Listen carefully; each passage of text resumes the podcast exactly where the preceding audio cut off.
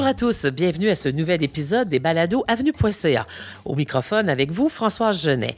Merci d'être là, heureuse de vous retrouver et de retrouver notre invitée, Marie-Julie Gagnon, journaliste voyage devant l'éternel, qui signe presque tous les papiers de notre section Partir sur Avenue.ca depuis plus de six ans et avec qui c'est un plaisir renouvelé que d'avoir ces entretiens vagabonds. Il faut dire que non seulement c'est une passionnée du voyage, mais c'est aussi une experte. Elle signe des papiers et des chroniques voyage dans beaucoup d'autres médias, notamment au Devoir. Elle a publié une douzaine de livres sur le sujet. Elle a également lancé en 2008 un des tout premiers blogs de voyage de la francophonie. Euh, glamour, intrigant, attractif, euh, le, le journalisme de voyage est un métier en soi, mais qu'y a-t-il derrière les images, les topos? Qu'y a-t-il dans les coulisses du métier de journaliste voyage? C'est la question à laquelle répond Marie-Julie Gagnon.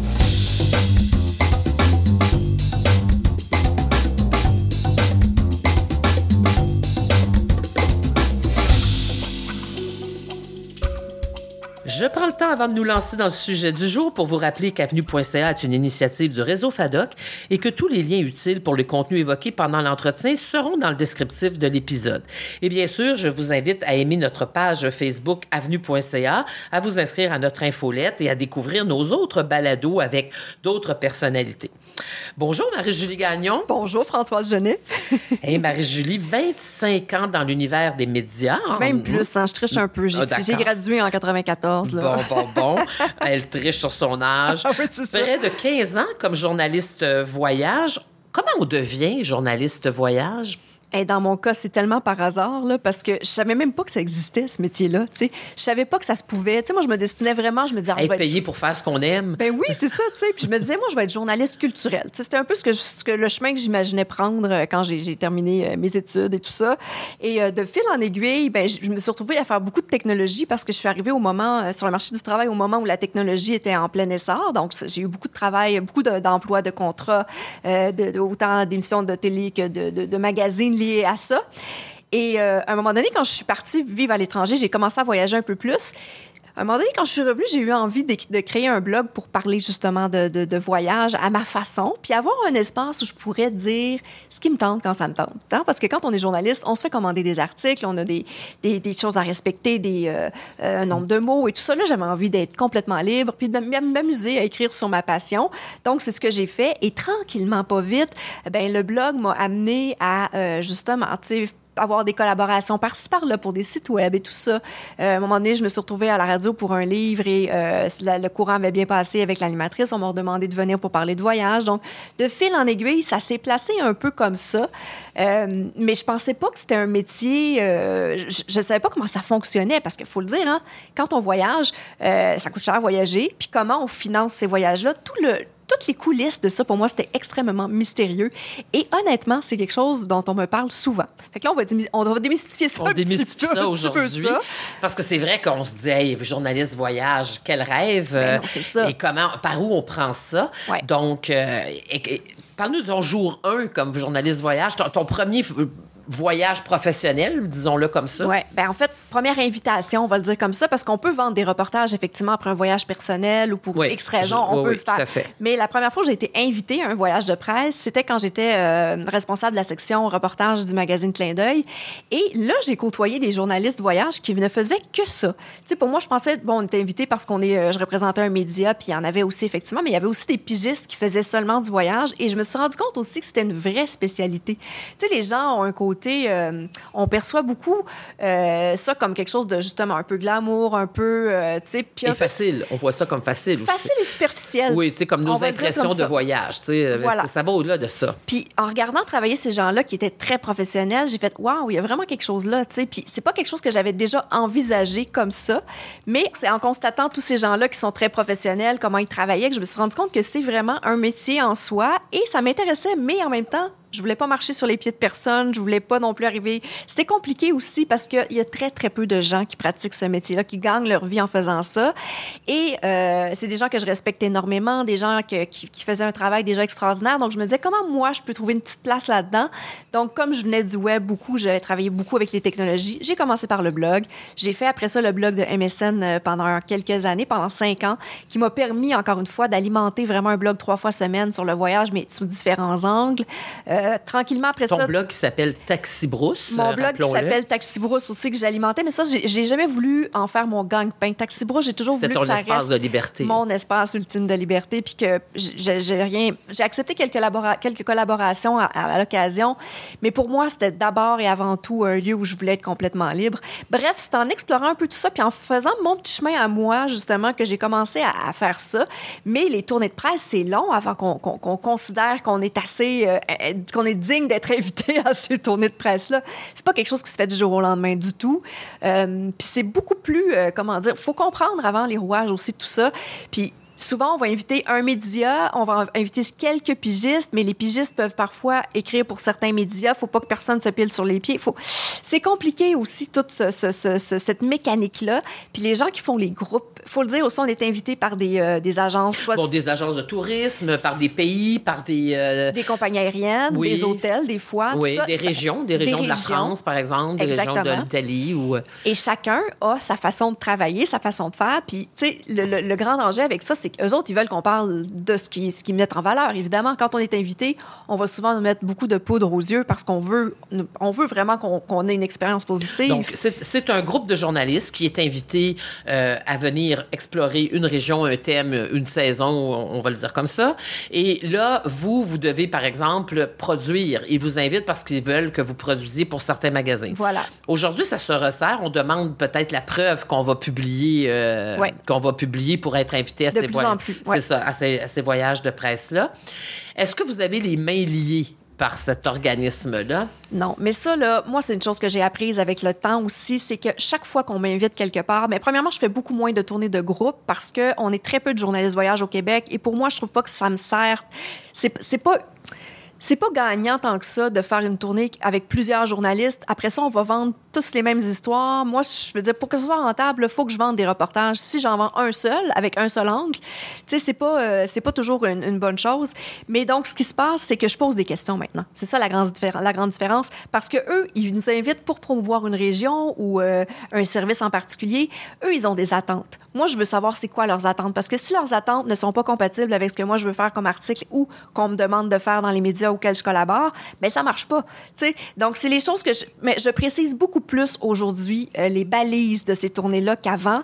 Parce Avant, qu'ils en ont des attentes, ces oui, organismes-là. On va pas se mentir. Ils veulent mettre Et- de l'avant et- certaines et, choses. où est la ligne éthique journalistique? Ah, là, parce ouais. que, eh, bon, est-ce qu'on écrit, euh, bon, on le voit dans certains reportages, Ouais. euh, le, pe- le- le- le voyage a été était invité par euh, tel organisme, la, la journaliste était invitée. Euh, ça, ça doit être mentionné. Que Ça la doit journa- être mentionné. Ça doit être Moi, mentionné. pour moi, en tout cas, il faut le mentionner par, euh, souci de transparence, que ce soit sur un blog, que ce soit dans un article, mentionner qu'on était invité euh, par la, la- la- que ce soit la destination ou peu importe, ou qu'une partie des frais a été prise en charge par un office de tourisme, par exemple. Pour moi, il faut le, men- le mentionner. C'est important de le faire. Euh, Est-ce que tu as le droit à ton regard critique quand même? moi, je me suis toujours donné le droit à mon regard critique. C'est sûr que je- tout, tout n'est pas positif. Quand je sais. Moi, il y a des choses, euh, comment dire, on a chacun nos, goûts aussi hein, dans, tout ça. Il y a des choses que je déteste que ma voisine va adorer et vice-versa. Ce qui fait que quand on m'invite pour quelque chose, moi, je vais m'arranger pour aller couvrir les aspects qui m'intéressent surtout. Et c'est ça, gé- généralement, c'est ce que je vais mettre en valeur. Je vais pas faire exprès d'aller cogner sur l'affaire que j'ai trouvée plate dans le voyage. Tu sais, ça sert personne que j'aille parler euh, en long et en large de l'affaire la plus plate de ma vie. Moi, une- je déteste les segways. Fait que c'est sûr que tu me verras jamais faire du segway en voyage. Fait que déjà d'emblée, quand on me propose de faire du segway, je dis non, moi je m'excuse, là, ça c'est non. fait que je le dis, puis je vais faire autre chose pendant ce temps-là, puis je vais me trouver un autre angle, puis tant mieux si je trouve quelque chose que les autres n'auront pas. Donc, concrètement, vous êtes pris en, en charge On est sur, pris en charge, sur ouais. les lieux, pour l'hébergement, pour le transport, Ouais. pour les visites, euh, j'imagine guidées ou encadrées de certains trucs. Mais Ouais. il y a aussi du temps libre là, dans ces euh, voyages-là. Ça dépend de comment c'est organisé. C'est jamais pareil. OK? C'est pour ça que je demande quelles sont les balises puis comment ça va se passer sur place parce que effectivement, c'est jamais. Il n'y a pas de structure fixe. Ça dépend vraiment des, des- des façons dont c'est fait. Puis l'autre chose, c'est que ça a énormément changé au fil du temps. Euh, quand j'ai commencé à faire des tournées de presse il y a une quinzaine d'années, ça n'a rien à voir avec aujourd'hui. Euh, aussi, Ils étaient moins regardants, moins exigeants ou... ben, un, il y a eu l'arrivée de tout ce qui était blogueur, influenceur et tout ça, qui, a, qui est vraiment venu changer la donne. Premièrement, parce qu'il y a beaucoup de. une grosse partie du budget qui était consacrée aux journalistes qui sont maintenant dirigés vers ces, euh, ces, ces gens-là. Et aussi parce qu'il y a eu une époque où on mélangeait un peu tout le monde, ce qui fait que c'était pas agréable pour personne de, de, de, de, gérer ça en tournée de presse. Parce que, je veux dire, un journaliste qui cherche des informations va pas avoir les mêmes besoins que quelqu'un qui a besoin de se changer cinq fois de robe parce qu'elle veut se faire prendre en photo sur la plage, tu sais. Fait que, tu sais, c'est sûr qu'il y a des. Ouvrez il y a la ça. parenthèse influenceuse, fermez la parenthèse. Oui, non, c'est ça. Puis, tu sais, encore une fois, tant mieux si ça fonctionne pour certaines personnes, puis tant mieux s'ils gagnent leur vie avec ça. Mais moi, ça me fait perdre du temps. Fait que quand je vais en tournée de presse, c'est pas ce que je vais rechercher à faire. Fait que bref, tout ça, il y a énormément, quand je dis qu'il y a une évolution, puis les budgets aussi, faut pas se leurrer, hein, il y a beaucoup moins d'argent qui est consacré aux tournées de presse qu'avant non plus. Moi, j'ai des souvenirs de voyages dans certains. L'exemple le plus flagrant, c'était Disney World. On arrivait, là, ils voulaient tellement nous en mettre plein la vue. On partait avec presque l'équivalent d'une valise de plus de cadeaux. Ça devenait un point euh, presque ridicule. Aujourd'hui, on nous donne des petits coupons pour dîner dans un fast-food, quand on est en tournée de presse. Il y a vraiment des, des, évolutions qui ont, qui ont eu lieu. Puis il y a certaines choses que c'est bien correct aussi que ça se passe comme ça. Mais bref, il y a tout ça aussi qui vient jouer. Mais oui, normalement, quand un petit groupe est invité, on nous fait faire un, on a un programme, un programme généralement très serré. On veut nous en faire voir le plus possible dans le moins de temps possible. On va parfois faire des choses qui nous intéressent moins, genre des visites de cinq hôtels dans une journée. Mais il y a des tournées aussi où ils sont plus Par exemple, si on est plus, euh, on écrit pour un, ce qu'on appelle un trade, donc un, journal ou un magazine pour les agents de voyage. On va faire plus ce genre de voyage-là où on va visiter plusieurs hôtels et tout Oui, ça parce que c'est ce qui intéresse le qui- lectorat, oui. Voilà. Mais selon les besoins, ça peut changer aussi. Et c'est pour ça aussi que j'en fais moins de groupes. J'aime encore ça parce que les collègues, c'est toujours agréable de, de bien s'entendre avec des gens. Et, euh, mais c'est intéressant aussi de voir comment euh, tout ça se fait selon les différents pays et tout ça. J'ai fait des tournées internationales aussi avec des journalistes de partout. Puis, tu sais, moi, j'écris pour des médias québécois, donc on est peu nombreux, euh, versus une, une amie anglaise qui écrivait pour un gros journal anglais. On s'est retrouvés à un moment donné dans le même hôtel. Elle avait une espèce de suite hallucinante. Moi, la petite québécoise, j'avais quasiment un garde-robe dans le fond de l'hôtel. OK, il y, a- il y a même un traitement différent Ah selon oui. les. euh, Ah non, non, vraiment. Puis, tu sais, j'en ris beaucoup aujourd'hui parce que c'est amusant. Ça devient, ça devient tellement. euh, Tu sais, puis. Puis encore une fois, il y a beaucoup de capricieux aussi dans ce monde-là. là. Moi, j'ai vu des gens faire des crises aussi parce qu'il n'y avait pas une belle chambre. c'est vraiment... Il y a, tout ça, toutes ces coulisses-là. Il y a des gens aussi... On nous traite aux petits oignons, Françoise, quand on fait des tournées de presse. On nous amène dans la ouate, dans des trucs de luxe qu'on n'aurait jamais les moyens de se payer dans notre vie. Alors, comment ça devient possible de rester journalistique, Ben journaliste? voilà, ben c'est exactement ça le défi, tu sais. Puis c'est pour ça que je dis, il y a des gens qui deviennent très, j'allais dire gâtés, mais je dirais plus gâteux. Il y a des gens qui deviennent très, très, très chialeux en bon québécois parce que justement, ils s'attendent toujours à avoir un meilleur traitement. Et ça transparaît dans les textes éventuellement, tout ça. Quand, puis tu sais, il y a des fois où on va être moi, je vais assumer que je suis contente d'être là puis que c'est merveilleux. Hey, une chambre de princesse, c'est toujours le fun. On s'entend. Quand ça arrive, on est content. Mais si mon article, si l'angle de l'article, je le raconte comme, mettons, une journée de rêve, oui, ça peut être intéressant. Mais en même temps, il faut aussi que je garde en tête la cible à qui je m'adresse. Si la personne est là pour rêver, oui, Vas-y, si ça te tente de parler, c'est une cible qui va euh, éventuellement se payer du luxe ou qui a juste envie de rêver. Mais ça se peut aussi que la destination soit intéressante sous un angle plus culturel ou, euh, ou je ne sais pas. Fait que généralement, moi, quand je voyage, je vais essayer d'avoir d'autres angles en plus de celui qui est proposé par l'Office de tourisme. Je me cherche des angles secondaires dans ma tête. Mais est-ce que tu fais des voyages euh, dans le but de faire du reportage qui ne soient pas dans des trucs organisés ou euh, des voyages de presse? Tu en fais par toi-même? Majoritairement maintenant. Maintenant, oui. Depuis, je dirais cinq ans à peu près. Ben, depuis, en fait, on fait moins de tournées de groupe avec euh, depuis qu'il y a des influenceurs et tout ça, parce que c'est eux qui font plus des tournées de groupe, puis c'est bien correct. Là. Euh, puis moi, je me rends compte aussi que quand je voyage seule, souvent, je vais aller beaucoup plus chercher directement ce qui m'intéresse. Puis tu sais, si je veux passer cinq heures dans un musée, je vais passer cinq heures dans un musée. Tu sais, je vais avoir quelque chose à raconter qui va être plus fidèle à ce que je vais avoir envie de raconter. Puis, puis je vais chercher des angles aussi qui seront pas forcément les mêmes. Mais tu sais, je en même temps, là- que tu pars, là, tu décides Ouais. d'aller faire un voyage par toi-même pour Ouais. explorer, je sais pas, la Loire ou euh, Ouais. Un autre truc. Tu, tu, tu, euh, tu peux contacter à ce moment-là, tu, tu, ou tu le fais vraiment par toi-même, ou tu contactes ces organismes-là pour dire ta présence? Si j'étais une riche héritière, probablement que je ne ferais que voyager avec mon propre argent, mais malheureusement, c'est pas la réalité. Donc, souvent, ce que je vais faire, si j'ai. euh, ben, souvent, en fait, c'est. a- Tu t'assures d'avoir des commandes pour tes articles? faut que je m'assure d'avoir des commandes. Mais l'autre chose aussi qu'il faut pas oublier, là, c'est que, tu sais, je pense qu'on on- on a tendance à jeter beaucoup la pierre sur les relationnistes. Les, euh, on critique beaucoup euh, les relationnistes, le côté marketing et tout ça, mais on a besoin d'eux aussi en quelque part pour faire du contenu qui a de l'allure, parce que c'est eux qui vont nous ouvrir certaines portes qui restent très fermées autrement. sais. Donc ça, moi, je pense qu'avec le temps, j'ai appris à rester. La réalité terrain, c'est que tu as quelques jours sur la destination, puis il faut que tu aies compris les, ce qu'il y a à comprendre. Là. Voilà, et j'ai un immense respect pour ceux qui font bien leur travail en ce sens-là et qui essaient pas de nous rentrer un angle dans la gorge, qui comprennent notre réalité, mais qui sont là aussi pour nous appuyer, puis que, en contrepartie, moi, je comprends que si ce qu'ils me proposent, c'est intéressant, je vais en parler, tu comprends? Mais en même temps, c'est une relation qui se fait dans le respect dans les deux sens. Et oui, ça va m'arriver, par exemple, si je me dis, oh mon Dieu, j'ai le goût de faire un voyage, euh, exemple, en train, traverser l'Europe en train. Bon, je me dis, qui pourrait m'aider là-dessus? je vais contacter les offices de tourisme des pays où je veux aller pour voir si eux peuvent, euh, par exemple, s'occuper de la portion, euh, je ne sais pas moi, avoir euh, une passe de train ou avoir des, hébergements X. Puis c'est souvent aussi les hébergements, je les choisis minutieusement, surtout dans les dernières années, parce que je veux des endroits où il y a une histoire à raconter. Tu sais, je suis allée dormir à Nantes récemment dans une ancienne église magnifique, tu sais, transformée en hôtel. C'est extraordinaire. Il y a des vedettes qui ont, qui ont, qui ont dormi là. Puis aussi des endroits où ton public lecteur, parce que comme tu dis, ça dépend pour quel magazine pour qui tu écris. C'est ça. Euh, il faut encore que le, monsieur et madame tout le monde moyen du public lecteur, il, trouve son compte. Oui, en même temps, je me suis rendu compte d'une autre chose, François, c'est que oui, ils existent, les gens qui vont Four Seasons, tu sais. Fait qu'en même temps, je me dis, des fois, c'est agréable aussi de ne pas refuser cette invitation-là. Puis des fois, il y a, moi, ce que j'aime aussi, c'est quand, quand je parle d'histoire, il y a certains établissements, que ce soit de luxe ou non, quand il y a une histoire incroyable derrière, là, moi, je vais y aller. sais. Que ce soit une auberge de jeunesse, parce que j'en ai, j'en ai visité aussi, j'ai dormi dans des auberges de jeunesse qui avaient une histoire super intéressante derrière. Mais souvent, je vais faire ça dans le même voyage. Hein. Ça m'est arrivé dans le même voyage de dormir dans un 5 étoiles puis dans une auberge de jeunesse. Là, sais. puis je le fais souvent avec ma fille, d'ailleurs, parce que ma fille a tellement grandi dans toutes sortes de. de a tellement vu toutes sortes d'hôtels extraordinaires depuis qu'elle est née, que souvent, je vais m'arranger pour nous bouquer des auberges de jeunesse quelques jours, juste pour qu'elle voit que c'est pas juste des cinq étoiles la vie, là, Mais tout ça pour dire que j'aime explorer différentes affaires.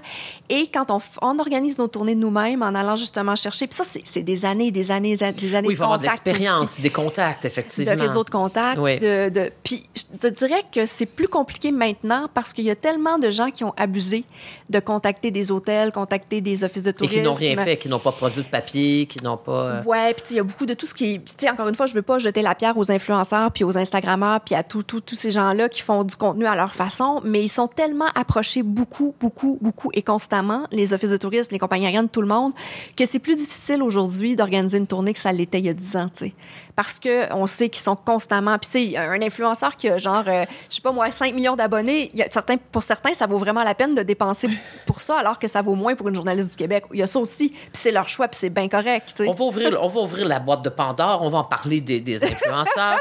on a tous été à Cancun cet hiver, alors on ne fera pas semblant que ça n'existe pas. C'est euh, les, fans dans la pièce du journalisme. Ouais, du journalisme voyage. Ben, du journalisme euh, tout court, parce que c'était des influenceurs tout azimut.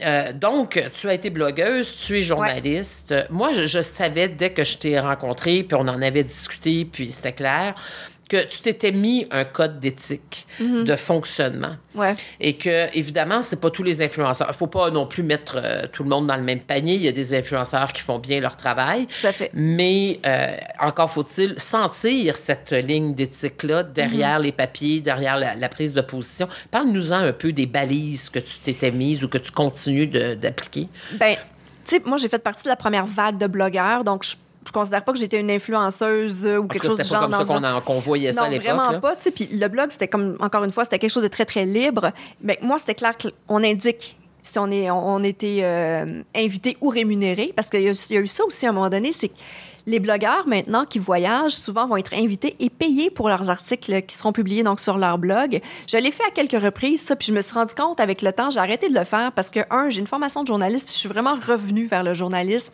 J'ai vraiment mis de côté cet aspect-là parce que j'avais toujours un malaise avec ça. Parce que c'était dans le public reportage, finalement. Bien, pratiquement, même si c'est indiqué gros comme ça. Mais tu sais, la réalité, Françoise, c'est que c'est beaucoup plus payant faire ça que de faire du journalisme mais de loin. Terrible, hein. Mais de loin, tu peux même pas imaginer, rajoute des zéros là.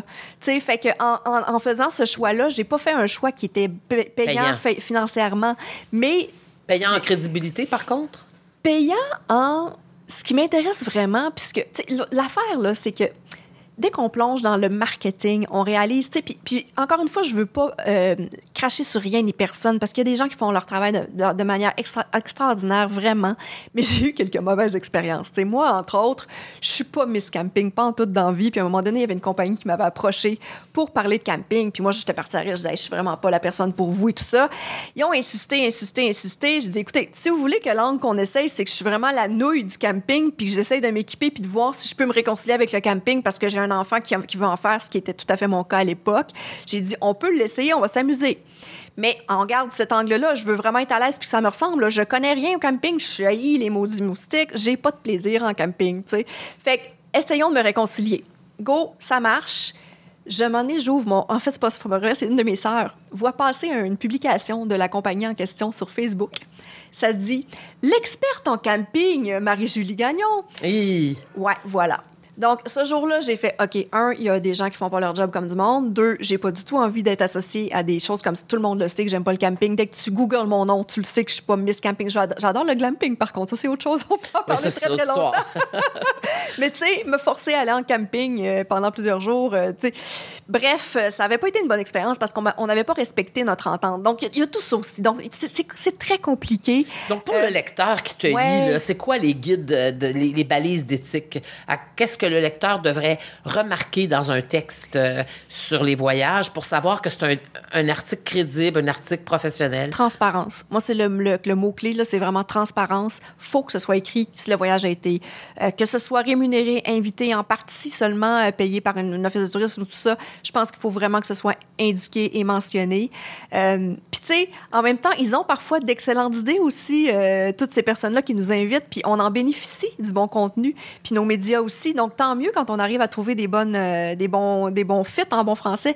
Et, et je le fais, c'est ça souvent, moi, c'est ces voyages-là que je vais faire, puis les rares tournées de groupe que je fais maintenant, c'est parce que je sais que je vais trouver ce respect mutuel-là, ce, cet échange d'informations-là, de contenu, puis ils sont là pour nous appuyer aussi, ces gens-là. Et j'ai des très bonnes relations avec des gens qui vont m'aider justement à aller chercher l'angle qui va faire que mon lecteur va être plus content après. Donc, quoi repérer, la transparence. Puis je pense qu'à force de lire les gens, on le sent aussi à travers le temps. Est-ce que la différence entre bon, ces influenceurs dont on parlait, qui parfois, euh, dans certains cas, euh, sont pas trop, trop euh, dans la, la, déontologie, on va le dire comme ça, euh, est-ce qu'on peut penser qu'ils contribuent, parce que tu n'es pas dans l'opinion seulement, toi, quand tu fais un reportage euh, non, un reportage, c'est sûr que quand j'ai un ton plus billet blog, c'est plus, plus personnel. Puis c'est pour ça, généralement, qu'on vient chercher quelqu'un. Sur Avenue, veut... par exemple, tu fais de la chronique et tu fais du texte informatif. Plus report... Ouais. C'est ça. Un mélange des deux, un peu, c'est ça, tu sais.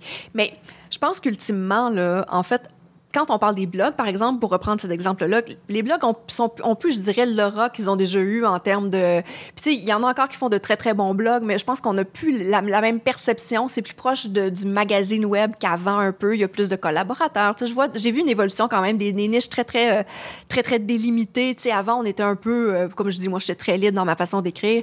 Mais je pense qu'on veut... Généralement, quand on fait confiance à un blogueur ou à un influenceur, c'est parce qu'on a des affinités avec lui. Ça, ça reste pertinent et intéressant pour moi si on suit quelqu'un, c'est parce qu'on suit souvent, on se sent proche de cette personne-là. Elle nous ressemble. Etc., Voilà. Puis elle nous ressemble, puis elle va nous apporter quelque chose. Donc, que le contenu soit rémunéré ou pas, si c'est bien fait, je pense vraiment qu'il y en a qui, qui, arrivent à bien faire leur travail. Puis moi, j'en suis des gens, j'en suis certaines personnes aussi euh, comme ça, tu sais. On pourrait dire peut-être que normalement, euh, c'est pas toujours 100 beau, euh, tout est positif. Ouais, c'est ça. De temps en temps, il y a une note critique, il y, a, il, y a, des informations aussi techniques ouais. qui accompagnent le papier qui, qui, doivent être en béton. Euh. Mais quand on rentre un message, euh, les fameux messages clés là, dans la gorge d'un, que ce soit un blogueur ou un journaliste, moins, je pense pas que ça arrive vraiment, en tout cas, j'en, côtoie moins, ça se sent aussi, je trouve, dans les textes, dans le contenu. Puis je pense que c'est à force de lire quelqu'un qu'on comprend aussi euh, ce souci-là, justement, de, le respect du lecteur aussi qui rentre là-dedans. Là. c'est peut-être bien glamour et bien intriguant et bien attirant, le métier de... Mais j'imagine qu'il y a des moments pas mal moins glamour. Bien, on se le cachera pas, il y a euh, beaucoup de gens qui pensent que ça vaut pas la peine de rémunérer les, journalistes voyage parce que de toute façon, ils voyagent tout le temps, fait que c'est une rémunération en soi. Moi, j'ai vu beaucoup ça. Des gens qui veulent pas payer. Puis j'ai vu aussi des, des, pseudo-journalistes qui font des voyages comme ça juste parce que, tu sais, pour être invité à un voyage, ils sont prêts à justement faire des textes gratuits, des gens qui sont pas journalistes aussi. Euh, on, dit toujours que la formation de journaliste n'est pas essentielle, mais moi, la, la formation de journaliste, là, euh, sincèrement, je pense qu'on devrait l'imposer à certaines, certaines, je sais pas, avant de faire des, avant d'inviter des gens dans des tournées, je trouve des fois qu'il y a des, des, des, comportements qui ont aucun sens. Là, ça, moi, ça me rentre pas dans la tête de ce que je vois parfois. Donc, des gens qui acceptent d'écrire des textes euh, extrêmement élogieux et gratuitement pour pouvoir se faire payer. C'est un public reportage. Là. Oui, mais c'est même de la pub, pub. Là, rendu là, c'est extrême, ça se voit, ça se sent. C'est fait que, tu sais, c'est ça. En même temps, on peut, moi, je, je, je, revendique aussi le droit à l'enthousiasme. Quand quelque chose me fait triper, j'ai le goût d'en parler. Je veux pouvoir en parler positivement si ça me tente. J'ai le goût aussi de pouvoir m'adresser à des premiers lecteurs, parler des choses dont on a entendu parler mille fois, mais la personne qui est jamais allée, elle veut encore avoir cette information-là. Ça aussi, je trouve ça important. Quelqu'un qui aujourd'hui décidait d'être journaliste voyage, je pense que la première chose que je lui dirais, je lui fais pas ça pour l'argent, parce que c'est pas payant pas en tout, euh, parce qu'on n'est pas rémunéré pendant qu'on voyage. On est rémunéré, comme pigiste, moi, je suis rémunérée quand je vends des articles quand je fais des chroniques à la radio. Et c'est pas forcément des, montants faramineux en 2021-22. On est en 2022. Euh, c'est la même chose que quand j'ai commencé en, mes premiers articles, c'était en 93-94. Et honnêtement, je fais pas bien plus d'argent, là, tu sais. En, en, vendant ça, je fais d'autres choses qui me fait gagner ma vie mieux. Mais, mais ça, le journalisme à la pige, c'est pas la chose la plus payante au monde. Oui, c'est fabuleux voyager, mais non, une tournée de presse, c'est pas reposant. On est souvent tôt le matin jusqu'à tard le soir. Il y a des choses qui nous intéressent moins parfois dans les programmes. C'est en groupe aussi, parce que des fois, il y a des gens qui peuvent te taper sur les nerfs. Il y a des gens qui nous tapent ses nerfs. Moi, ça m'est arrivé de refuser. Moi, je demande qui va être dans la tournée, puis ça m'est arrivé de refuser de tourner parce que je savais que je pourrais pas euh, gérer ça. Souvent, des, des journalistes d'ailleurs, on n'est pas que des Québécois, là, souvent, mais il y a des fois des journalistes qu'on a côtoyés par la bande, puis ça nous tente pas, pas en tout. Sauf si je le demande. Tu sais, c'est ça aussi, à un moment donné, on est des humains. Puis c'est ça. Je pense que tout ça vient teinter notre façon de travailler, mais en même temps, François, j'ai vécu des moments extraordinaires grâce à ce métier-là.